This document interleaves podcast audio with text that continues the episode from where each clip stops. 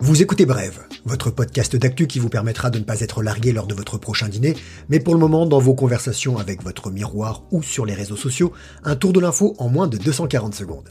Au menu du mercredi 15 avril, vous verrez que le coronavirus n'est pas out of Africa, nous vous parlerons de la contre-attaque d'Amazon, on vous expliquera que la NASA, comme les Gaulois, a peur que le ciel lui tombe sur la tête. Pour terminer, une bonne idée culturelle.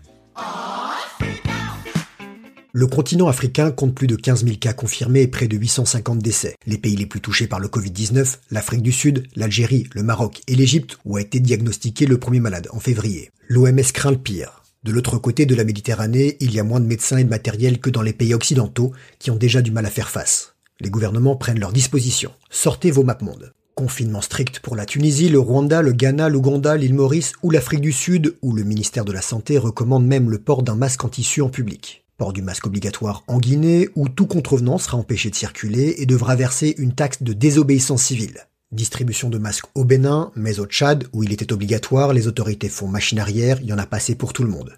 En Éthiopie, on s'inquiète. Les pays du Golfe ont commencé à expulser les immigrés éthiopiens se trouvant sur leur sol et ce malgré les risques de propagation du virus. Le Kenya lance une campagne massive de dépistage et la population privilégie désormais les systèmes de paiement par téléphone. On a peur de la transmission par l'argent liquide. La République démocratique du Congo a décrété l'état d'urgence sanitaire, c'était déjà le cas notamment au Sénégal, en Côte d'Ivoire, en Namibie.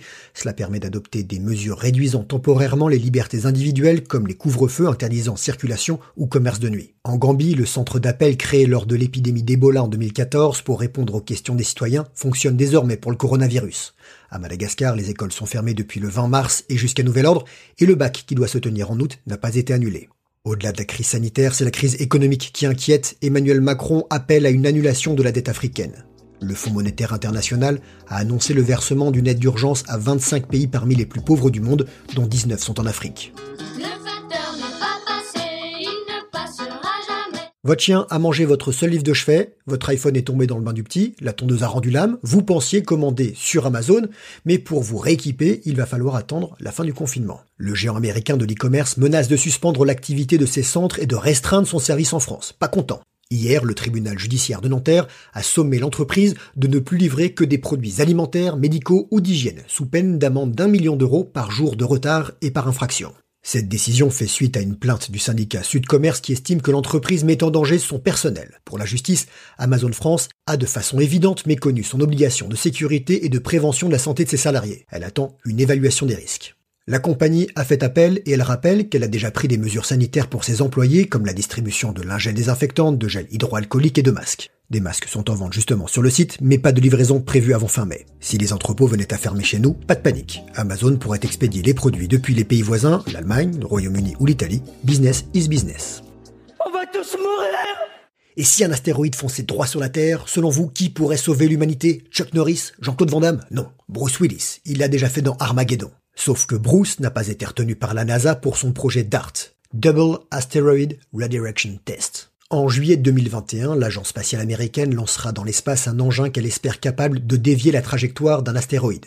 Pas de panique, c'est juste un test, et ça se fera sur un petit caillou, 800 mètres de large tout de même, mais petit joueur. Dans Armageddon, le céleste rocher faisait la taille du Texas. La NASA utilisera son tout dernier modèle de propulseur ionique qui utilise notamment l'énergie solaire. Alors pour les détails techniques, je vous laisse voir.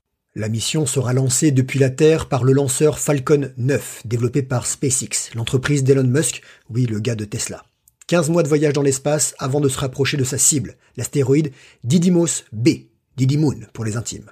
Impact prévu en octobre 2022 à 6,6 km par seconde. Ça t'embouche un coin Usain Bolt. D'ici là, vous pouvez continuer à dormir sur vos deux oreilles. Notre plus grosse menace ne vient pas encore du ciel. Bienvenue au musée, ça vous coûtera rien. Ah ouais, non, mais parce que moi j'ai. Ah non, mais non, j'ai pas rien sur Ah ouais, non, là, ça va pas être possible. Avant le confinement, vous n'aviez pas le temps de fréquenter les musées. Maintenant qu'il est impossible de se déplacer et qu'ils sont fermés et que vous commencez à vous embêter, oui, on est poli, mais honnête, il est grand temps de vous rattraper grâce aux visites virtuelles et gratuites. Architectural Digest, magazine de design d'intérieur, d'aménagement, de déco et d'archi, propose tous les jours une expo ou un établissement culturel différent. Rijksmuseum à Amsterdam, Musée Bourdelle et Musée d'Orsay à Paris, l'Expo Warhol à la Tate Moderne de Londres, la Chapelle Sixtine à Rome et aujourd'hui le Musée Guggenheim à New York. Toutes les infos et adresses sur www.admagazine.fr. Plus d'excuses et vous ne serez pas gêné par ce type qui vous a collé dans la file d'attente et qui semble faire exprès de vous empêcher d'apprécier les œuvres. Mais bouge, ton père il est pas vitrier. Voilà, c'était bref. Merci de nous écouter. On se retrouve demain, même podcast, même heure. Suivez-nous sur les réseaux sociaux, parlez-en autour de vous, car l'info, ça se partage.